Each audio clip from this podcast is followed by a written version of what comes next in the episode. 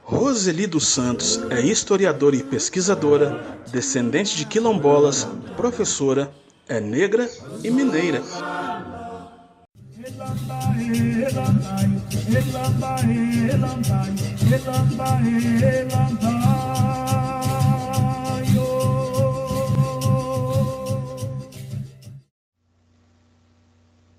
É doutoranda em História pela Universidade Federal de Juiz de Fora, graduada em História pela Universidade Presidente Antônio Carlos, especialização lato sensu em História de Minas, séculos 18 e 19, pela Universidade Federal de São João del Rei. Ela é mestre em História pela Universidade Federal de São João del Rei também. Atua na rede de ensino público particular, nos níveis fundamental, médio e graduação. É membro do grupo de estudo uh, Laboi Áfricas, pela UFJF, e do grupo de estudo GP, Emancipação e Pós-Abolição de Minas Gerais. E atualmente ela vem desenvolvendo um trabalho de pesquisa junto à comunidade quilombola Cadendê. O Minas Negras Gerais de hoje tem a honra de apresentar Roseli dos Santos. Ao colofé, Roseli. Obrigada. Uhum.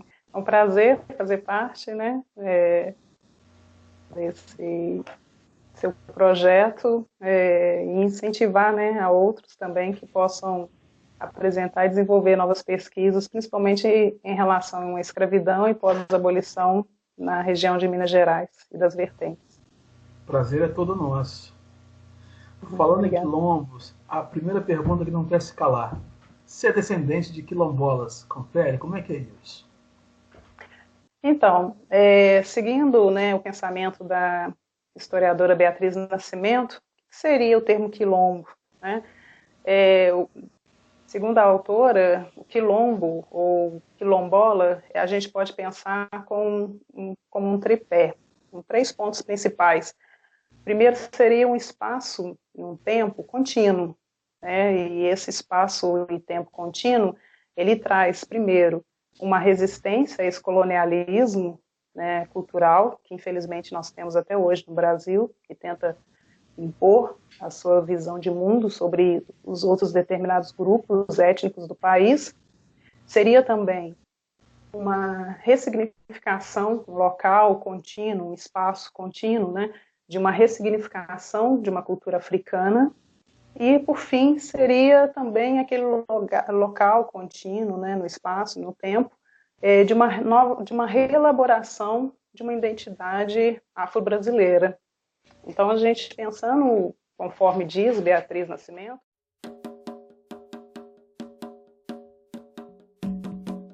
Eu acho que para empreender um estudo crítico a respeito da história do negro e trazer ao mesmo tempo para o negro uma perspectiva do que foi sua história real, você tem que partir é, da história deles como grupo livre, como empreendendo uma sociedade livre, mesmo que dentro da sociedade tenha existido escravos.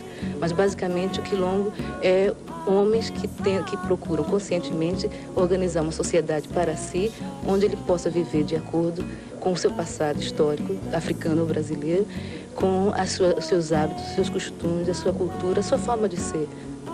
Se, se entendendo o quilombo como a história do negro, você tem que ver é, dentro da perspectiva de continuidade histórica que sempre existe. Dizer, a história não pode ser acabar a partir do momento em que a repressão acaba. Então, se, se se entende o quilombo como uma sociedade de negros, você não pode, de repente, porque deixaram de reprimir o quilombo ao nível de repressão armada, como foi nos séculos passados, que isso tenha desaparecido. Quer dizer, se os homens negros, desde o século XVI, se reúnem nesse tipo de organização, eles devem se reunir ainda hoje dentro desse tipo de organização. E, por outro lado, na minha pesquisa, também tenho visto que em relatórios de polícia, principalmente do Rio de Janeiro, você encontra região de ex-quilombos, onde hoje ainda são favelas no Rio de Janeiro. Na Bahia também, a gente encontra lugares onde foi candomblé, que foi lugar de ex-quilombos.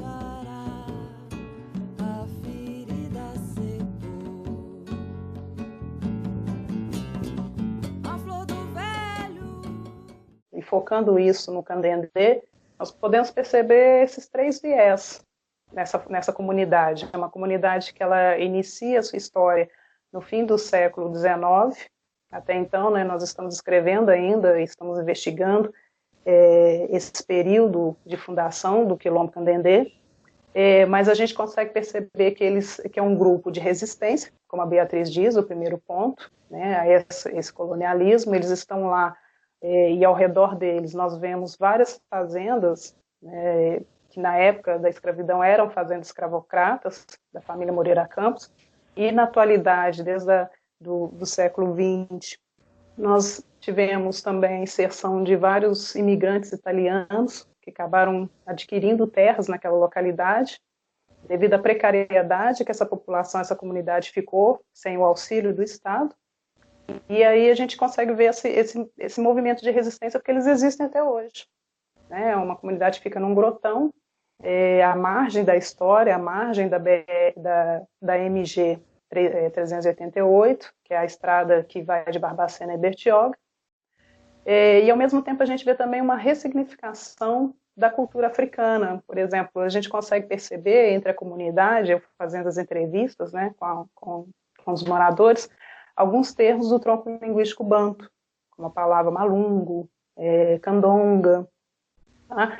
E, por exemplo, é, por exemplo também é, à religião, a gente né, tem a memória de que um dos fundadores ele era um curandeiro, né, utilizava toda a religião é, católica, mas falavam palavras de tronco é, linguístico, o banto, para fazer essa, essas rezas na região, que era o Antônio Lourenço, conhecido como Antônio Lourenço Candendê, é, e, a, e a festa da brodo e do café, que nós chamamos de calango, né, que existiu até, é, é, ela existiu até a década de 60, minha mãe participou dessa festa da brodo do café, Infelizmente, nos dias atuais, ela não tem mais acontecido na região, mas a gente consegue perceber essas ressignificações de culturas africanas, ou, ou, é, que foram muitas vezes, é, né, foram vieram com os escravos, é, foram reelaboradas no processo do sistema escravista, como o calango era uma festa, era, um,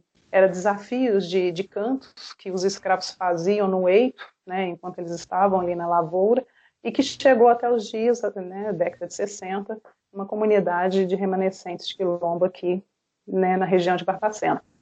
E a, e a última seria essa reelaboração que a Beatriz Nascimento fala da identidade afro-brasileira, porque é, com toda a opressão né, que, que, essa comunidade vem sofrendo ao longo dos anos, né, a gente percebe uma desintegração das suas terras, infelizmente, muitos tiveram que doar as terras em troca de remédio, em troca de, de benefícios, porque não tiveram como ter acesso técnico ou econômico, né, para que pudesse desenvolver essas terras, eles vão ter que, que reelaborar uma nova identidade, né, uma identidade candendê, é uma uhum. identidade que ela muitas vezes até se difere um pouco é, das, de, da identidade de, de outros locais centrais da cidade, por exemplo, é uma identidade que ela traz em si a marca é, de resistência, de opressão, de cultura é, africana. Então é como se fosse uma, uma identidade híbrida, uma nova formação a partir de suas vivências. Entendi. Falando em híbridos, né, e identidade, pegando esse gancho, é, um estudos sobre etnias geradoras é, desse quilombo? Eu me, é, digo, algum estudo genético para saber qual é a proveniência, quais são as origens né, dos, dos habitantes do Candendê. Então, é, o, o, segundo capítulo da minha tese, né, ela vem trazendo um pouco da formação é, da genealogia da famí das famílias fundadoras do Candendê. Né, e aí, pelo tanto é, fazendo cruzamento da memória local, a partir das entrevistas que foram feitas, e dos documentos, né, os registros, registros cartoriais, né, que eu consegui ter acesso, a gente percebe que os dois fundadores da região é o Elias Quintiliano de Araújo, que é meu bisavô por parte materna, e o Antônio Lourenço da Costa, também conhecido como Antônio Candendê, é, que foram os dois primeiros que vieram, de alguma forma, no século XIX, tiveram acesso àquelas terras. É, esse acesso eu ainda estou na pesquisa, estou fazendo, né, estou tentando investigar os inventários dos fazendeiros locais para tentar entender como que eles tiveram esse acesso. de acordo com a linguagem, como eu havia dito para você, esse tronco linguístico que é muito fala, que ainda é falado, né, pelos seus moradores, é, que é um tronco linguístico banto, é, acreditamos, né, e como candonga, malungo, né, e o próprio termo candendê, né, até hoje ainda não sabemos ao certo é, a origem desse termo, apesar de, de né, ter feito várias pesquisas em outros locais, é, ele parece muito com, é, com, o tronco linguístico banto, né, da região da África, centro-sul da África, uhum. e que foram os grupos que mais vieram como escravos para a região sudeste do Brasil. Congo, Angola, seria mais ou menos essa região? Isso, Congo, Angola, por ali, tá? Que aí uhum. eram diversos grupos, né, que moravam ali, eram os benguelas, os cambindas, os mundiolos e por aí afora para saber especificamente a que grupo né, pertenciam, aí teria que ultrapassar os limites do Oceano Atlântico e, e conseguir registros, por exemplo, é, desses povos, o que fica difícil justamente porque eles eram levados até o litoral africano e de lá trazidos em navios negreiros para o Brasil. Então, não, é, é, quase improvável, talvez, não sei se poderia mais para frente conseguir descobrir de qual grupo é, dentro, né, no centro da África eles pertenciam. Tá? Eles eram registrados muitas vezes com o nome do local do embarque deles. Então, como era no litoral, é, ficava, fica complicado saber qual região, né, qual desse, desses grupos uhum. internos da África eles pudessem pertencer. O que nós sabemos, como eu disse, pelo tronco linguístico, que eles né, são povos bancos. Roseli, eu quero que você me fale o seguinte agora. Eu quero que você me fale sobre o calango e a festa da broa. Hum, devia ser muito uhum. bom. É. Então, é, eu, é, esse faz parte do meu terceiro capítulo, que eu dei o nome de Rezas, Entre Rezas e Calangos, a cultura né, é, afro-brasileira em Candendê. É, na verdade, desde criança que escuto minha mãe falar sobre uma festa que ela participava, ela tinha que sair da região onde ela morava, que chama Lagoas, fica pertinho mesmo ali do Grotão do Candendê. Eles iam caminhando de madrugada, cedinho, 5 da manhã, até a casa do tio dela, né, que era um dos filhos do Elias Quintiliano de Araújo, um dos fundadores do Candendê, era o filho dele, geralmente, que fazia, e que ali na casa dele, ele, ele fazia uma tenda no terreiro, e ali ele promovia um baile da broa do café. Então, eles faziam quitutes, biscoitos, broas, e serviam aos convidados com um cafezinho. E era tudo isso regado com muito som, sanfona, vi, é, é, violão, tamborim, sabe? E acontecia alguns desafios. Era interessante porque tinha o, o, né, o espetáculo da festa mesmo eram os desafios que ocorriam com esses convidados, eram os desafios de cantos. Tá? É, o que ela diz, e o, e o Genésio também, Genésio ele é filho, ele é neto, na verdade, do Elias Quintiliano de Araújo, por parte de pai, e neto do Antônio Lourenço da Costa, por parte de mãe. Então, é, ele acaba sendo né, é, descendente dessa ramificação. Ele é uma ramificação desses dois, dessas duas famílias.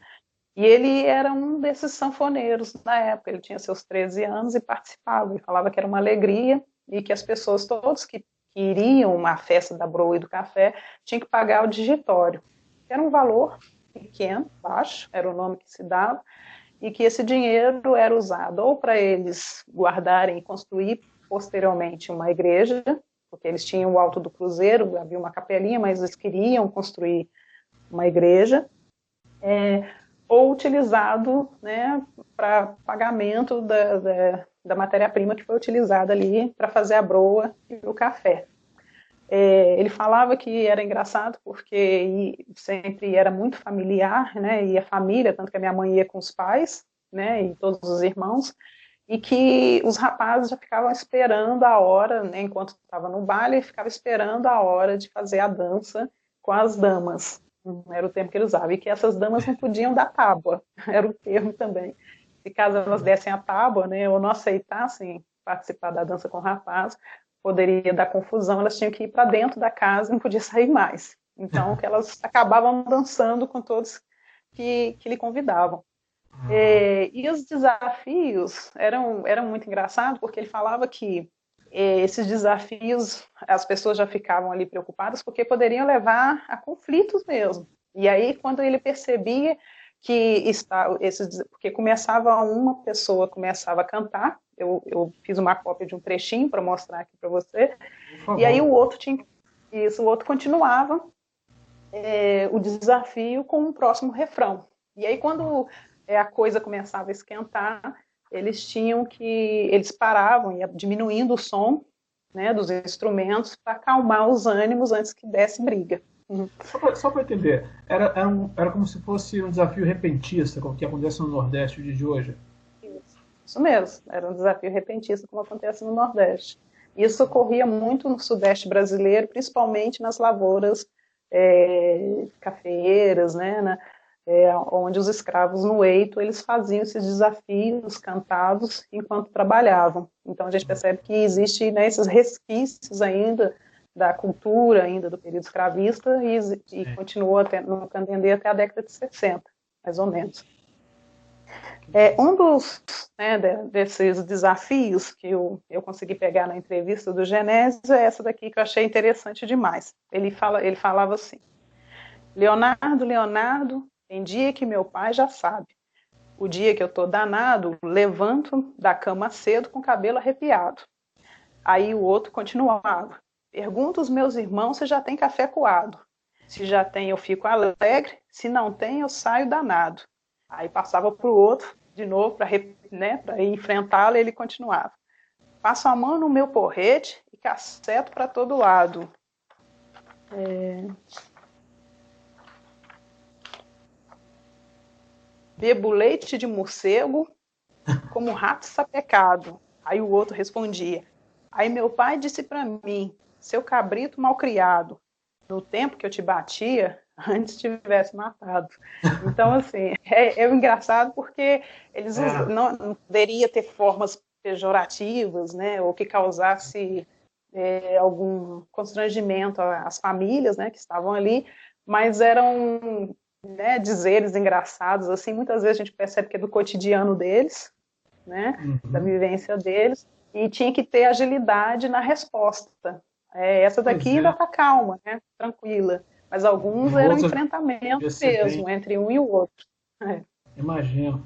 É, eu estou tentando fazer uma relação aqui, porque você tem os repentistas na região nordeste brasileira, e não sei, será, você acredita que isso po possa ter ficado no DNA dos rappers de hoje? Os caras que fazem rap, por exemplo? Sabe? Ah, sim.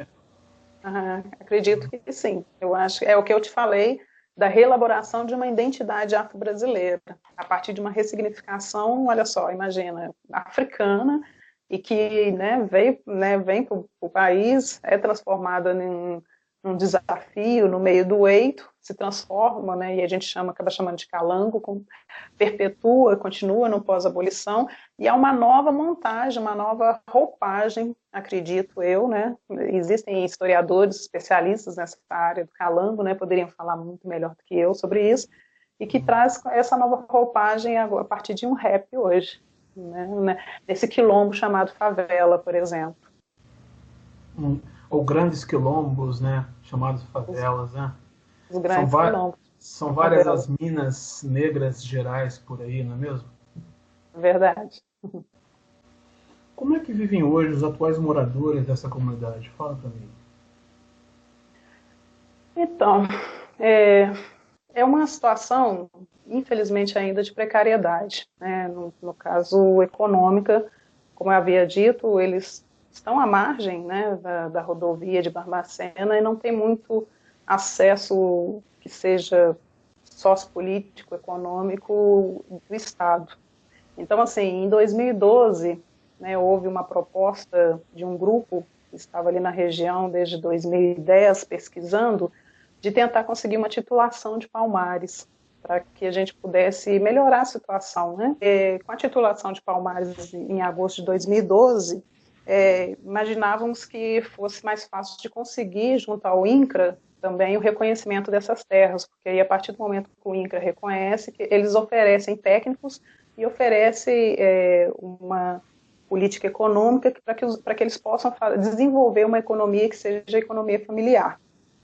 No entanto, esse reconhecimento da titulação é, de Palmares, ela ainda está tramitando no INCRA sem uma, res, uma resposta.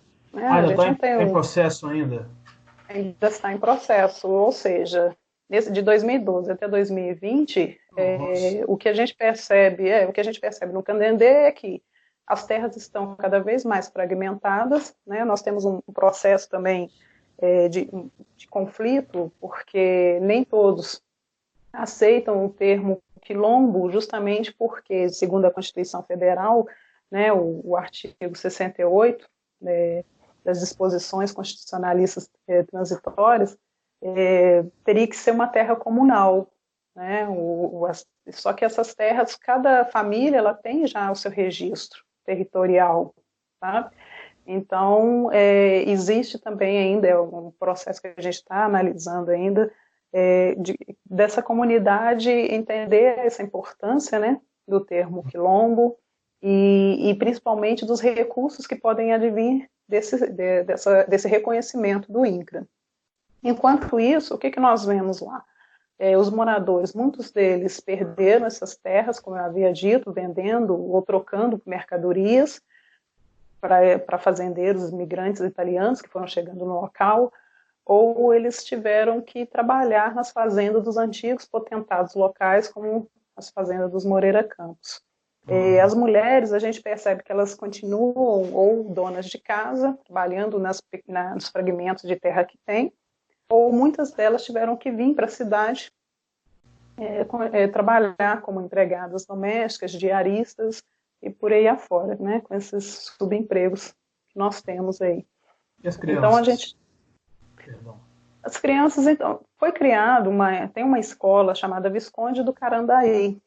Sabe? Essa escola, ela está registrada no MEC como escola quilombola, mas atualmente é, não existe um projeto é, que, que, implemente mesmo a legislação é, né, sobre ensino afro-brasileiro, afro e afro-brasileiro dentro da escola. Né? É uma escola municipal, é, reconhecida como escola quilombola. A gente, né, existe um projeto da comunidade de mudar o nome da escola, que seja para Candendê, né, tirar esse nome de, de Visconde do Carandaí. Que não tinha nada a ver é, com a bola. Não tem nada a ver com a região, inclusive. E efetivar a lei, né, é, a lei educacional voltada à comunidade quilombola de, né, de forma é, efetiva, que traga mesmo resultado. A que você atribuiria esse descaso é, para com as comunidades quilombolas?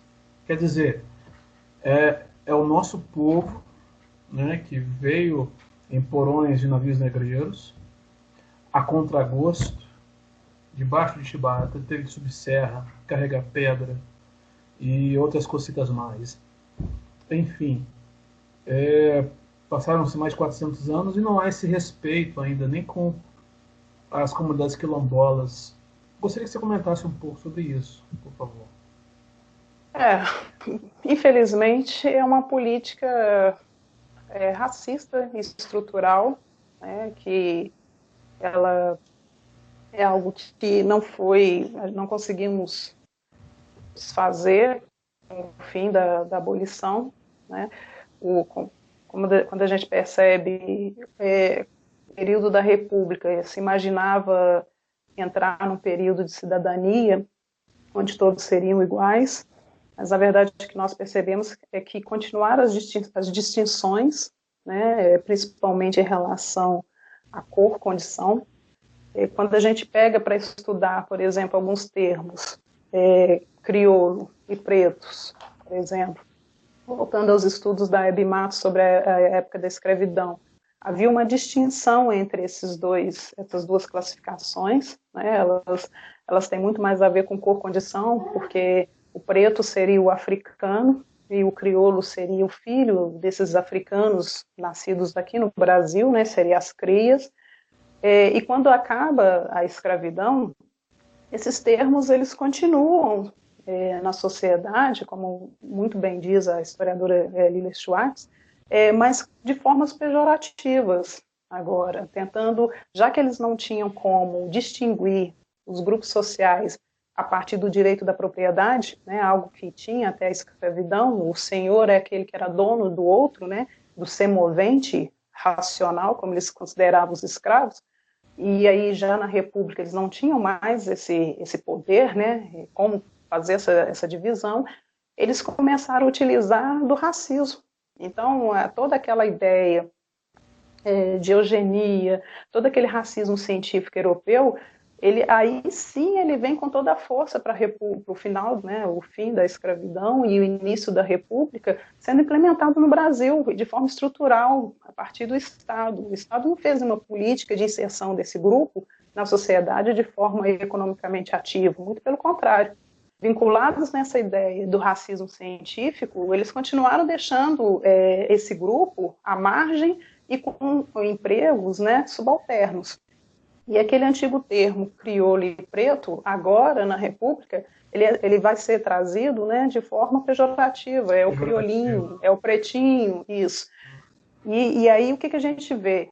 Que esses grupos né, que, vem, que são trazidos dessa forma, né, eles para que eles não conseguissem se igualar a essa sociedade branca, também não foi dado a eles o direito de uma educação de qualidade, foi dado a eles o direito de uma assistência econômica na época, porque sim, eles ficaram 300, mais de 300 anos trabalhando de graça para outros se enriquecerem. Eles sim são os braços e os pés, se a gente for pensar, de todo, toda a formação econômica do Brasil, porque foram esses escravos que construíram as casas, as igrejas, é, que mexeram com a parte econômica do país e não tiveram é, nenhum recurso é, no pós-abolição para que eles resgatassem pelo menos a dignidade deles e uma situação favorável socioeconômica.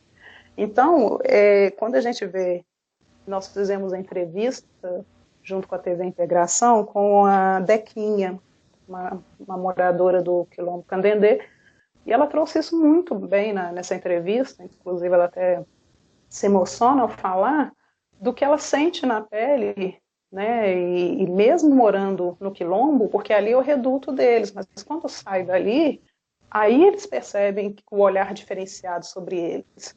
E como você mesmo disse, se os termos crioulos e preto são trazidos para os dias de hoje de forma pejorativa, isso vai seguir também com o termo quilombo. Tá? Ah, seria é, aqueles os excluídos, os que vão continuar menos favorecidos é uma, é uma lógica do Estado, uma lógica da sociedade, infelizmente, estrutural, para tentar continuar com essas distinções e hierarquias. Uhum. Uma coisa que eu noto aqui em Minas é o seguinte: é, muitos é, brancos, quando vão se reportar a negros, eles não, eles não se reportam eles dizendo, ah, o fulano de tal é preto, fulano de tal é negro, não. É, eles dizem moreno ou moreninho, sabe? E eu acho que não tem que haver essa essa vergonha em dizer, sabe, fulano tal é isso ou aquilo, sabe? Eu me assumo como negro, ponto. Não tenho nenhuma. Você acha que isso ainda é resquício daquela Minas Gerais colonial escravocrata ainda? Ah, com certeza. É resquício e existem regiões que esse resquício ele é muito mais é, aparente. Eu acho que, infelizmente, Barbacena está incluída nessa lista. Né? É uma cidade, como eu sempre falo, infelizmente provinciana, classista, é, e que eu acho que o interessante é observar o outro lado, que essa população negra, preta, ela começa a se enxergar como sempre se enxergou, mas agora ela está de forma mais atuante politicamente reivindicando seus direitos, enfrentando essa sociedade hierarquizada e conseguindo, né, mesmo que às vezes com dificuldade, espaços na esfera política e econômica local. Eu acho que isso é a grande mudança, sabe? E eu acho que essas pesquisas, uma, um fator que é muito importante, né, primeiro a inserção desse grupo preto é, em universidade, em cursos profissionalizantes, isso, lógico que a gente consegue perceber um salto positivo né, no pensamento da sociedade brasileira, e principalmente com essas pesquisas acadêmicas voltadas a esses grupos, né, que muitas vezes não eram falados, debatidos nem, nem em salas de aula. Então, assim, eu acho que trazendo pesquisas como essa e outras, né, são tantas pesquisas sobre cultura, dança afro-brasileira, é, que a gente vai conseguir, né, talvez minimizar, eu acho que enfrentar de forma mais efetiva esse racismo estrutural. Uhum. É. Uh, até hoje, né, você vê, é, eu não peguei isso na minha infância, acho que você também não pegou, é, de ir para a escola, por exemplo, e haver um estudo mais aprofundado sobre a nossa africanidade, né, afro-brasilidade. Uhum. Tanto que, por exemplo, andando em, em ruas de cidades como Barbacena ou São João del Rei, por exemplo, é muito perceptível nomes de ruas, por exemplo, sabe, nomes de militares, políticos, cônegos, sabe? E boa parte deles eram escravocratas, né? Então a herança que deixaram para o negro foi um pelourinho em frente a um hospital, não é? É só isso que deixaram. É. No horizonte, na linha do tempo de hoje até futuramente, você não vê assim um, é, uma esperança, é, uma luz no fim do túnel aí, no que tange a, ao incentivo aos, às comunidades quilombolas? Ou não? É uma coisa. Você acha que a gente precisa de um presidente negro lá para nos representar? Precisamos de uma bancada negra, de repente, no Congresso? Como é que isso funciona? É, como eu é, havia dito, por exemplo, igual o Quilombo Candendê, né, o processo está parado no INCRA desde 2012 e com certeza não vai ser nesse momento política atual do Brasil que ele vai ser implementado, aceito, né, então, assinado. Então, assim, o momento que nós vivemos é, é um momento de resistência, sabe? E, e eu acho que isso é importante para nós, porque enquanto nós resistimos, a gente continua lutando. Né? E são essas lutas que nos fazem, que nos fazem nos conhecermos melhores, assim, né? Eu acho que todo mundo está pelo menos esse grupo, eles estão começando a refletir sobre a sua identidade étnico-cultural. É, o quilombo, né, por exemplo, voltando para o Candendê, como eu disse, é, existe um conflito interno né, sobre o termo candendê, justamente porque é, o Antônio Lourenço ele foi capanga de Abel Moreira Campos, que era um coronel da época, da década, é, da década de 20, 30, e aí a, a, a, própria comunidade também tem aquele um pouco do receio, né, da negação de pertencer, de ter a ligação do nome a alguém que foi capanga dos fazendeiros. Só que nós temos que pensar o seguinte, daí a importância da pesquisa histórica.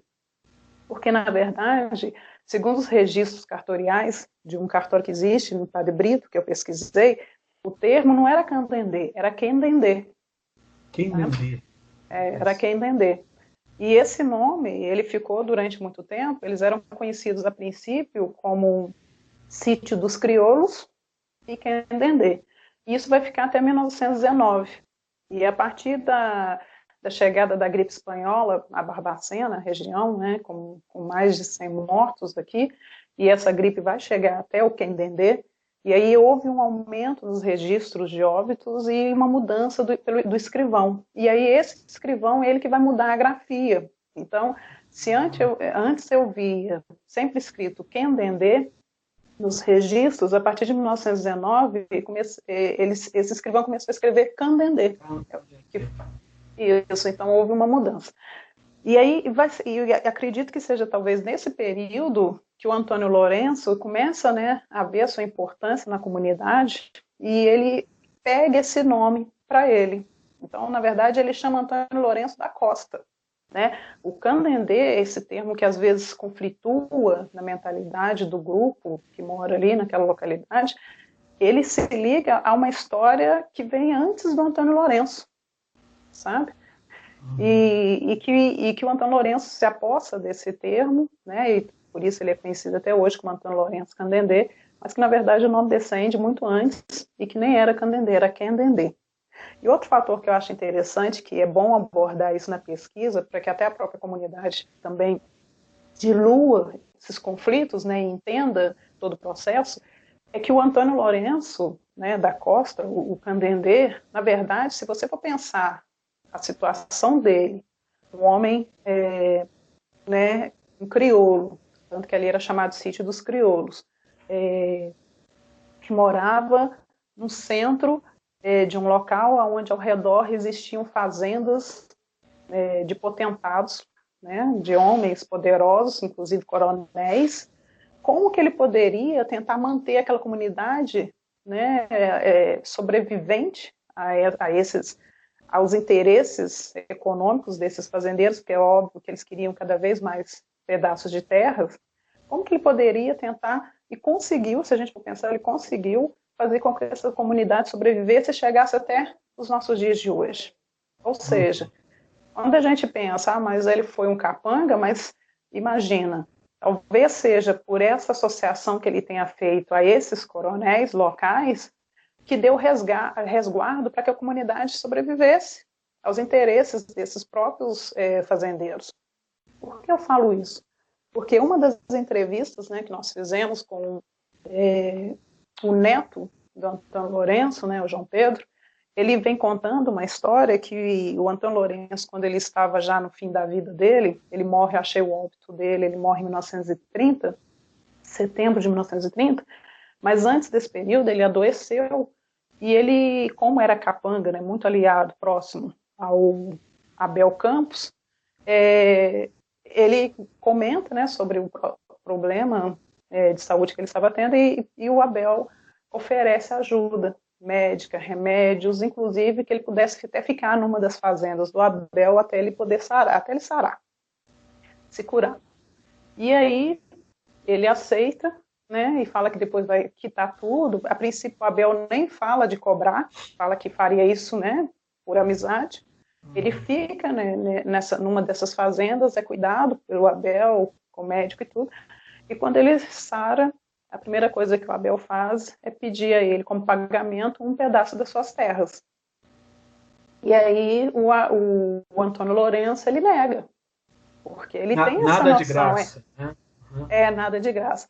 É interessante você perceber como ele tem essa, né, ele tem essa, é, é essa, essa noção da malícia do coronel e ele fala, não, Já naquela né, época. Eu, isso, eu não vou fragmentar as terras, que essas terras eu quero que elas sejam contínuas, né, no, com a minha família. Só que aí o Abel reafirma que ele precisaria sim fazer o pagamento em forma de terras. E aí ele acaba doando um pedaço dessa, dessa terra para o Abel, é onde ele criou, colocou um galpão, parece uma casa que eles citam, seria tipo um galpão onde as pessoas pudessem é, onde sei, ele usaria para algo para ele, mas as, as, pessoas também puderam trocar de roupa naquele local para poder ir até a cidade. E daí começou a ser chamado esse lo local de Ponto Chique.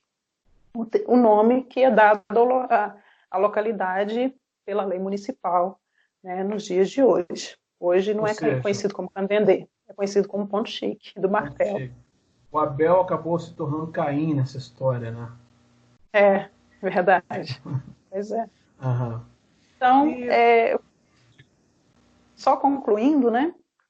O que, o que eu acho que seria um fato, o que eu penso, né, para o futuro é, dos quilombos, como você havia perguntado no início, é que quanto mais se investigar as, as, as histórias esquecidas, né, essas memórias sensíveis, porque é uma memória sensível trabalhar com Antônio Lourenço pensando ele como capanga, mas quanto mais você adentrar, quanto mais você entrar, souber sobre essas histórias, sobre essa memória sensível, né, mais será é um fator positivo para que essa comunidade se entenda pertencente àquele local, é, entenda os conflitos existentes ao longo dos anos da época, né, de, de cada período, e com isso se fortaleçam para chegar até aos, aos os mecanismos governamentais e pedir realmente o recurso que eles precisam. Então eu, eu vejo futuro, sim, um futuro positivo, justamente por causa desses estudos, como eu havia dito, por causa da inserção do, do preto nas universidades, a, a amplitude de pesquisas ligada a variados temas, afro-brasileiro, escravidão pós-abolição, e isso eu acho que vai fortalecer esses grupos para que, fortalecidos, eles consigam sim pressionar uh, o Estado uh, a reconhecer né, os erros do passado e, e dar os recursos a esse grupo que eles tanto merecem. Maravilha. Em nome do Minas Negras Gerais, eu quero te agradecer é, uhum. por você ter se disponibilizado. Gostaria de voltar a esse assunto outras vezes. Fique aqui o convite. E gostaria que se deixasse um, um recado para os pretos e para as pretas, quilombolas ou não, dessa nação. O que, é que você tem a dizer? Bem, eu acho que acho que o recado já está sendo passado, né, pela sociedade, sabe? Acho que por nós mesmos, assim, é, principalmente nesses momentos, né, esses dias atuais, esse, esse período é, tão conturbado que vem aflorando cada vez mais é, o racismo velado que nós temos, né? Eu acho que o que é necessário para nós pretos é, é, nos enxergarmos como potentes, como que somos, sempre fomos, e começar a, a reivindicar nossos direitos, como acontece, por exemplo, em vários outros locais como os Estados Unidos, sabe? A, questionar as mortes que são feitas diariamente no Brasil, e não são mortes físicas, não, são mortes emocionais. É, como eu havia dito sobre a entrevista da Dequinha, quando você escuta ela falar sobre os traumas que ela traz, é, choca. E isso não pode ser algo corriqueiro. Eu acho que nós temos que começar a nos revoltarmos por todas as ações de racismo que são, que são cotidianos, principalmente no Brasil. Acho que está na hora da gente começar a, a, falar mesmo, a abrir espaços de discussões, a tratar disso. Eu acho que não somente os pretos, mas principalmente os brancos, né, conscientes, que sabem de toda a história, é, estar junto conosco nas salas de aulas, é, nas casas, na criação de seus filhos, mostrando que todos nós somos iguais, né, e que a diferença e a, o fenótipo ele tem muito mais a ver com a evolução é, e, e, as, e os locais da evolução humana, das características físicas, elas têm muito mais a ver com geografia, por exemplo, do que com qualquer outra coisa. Eu uhum. acho que é isso. Muito bem. Roseli dos Santos, da comunidade quilombola Quendendê, próximo da Barbacena, é prova de um Brasil preto que dá certo. Roseli, muitíssimo obrigado. Obrigada a você. Obrigada, Rogério, pelo convite. Para outras vezes. Até lá. Ótimo. Obrigado. Inscreva-se no canal, dê o seu like e compartilhe com seus amigos.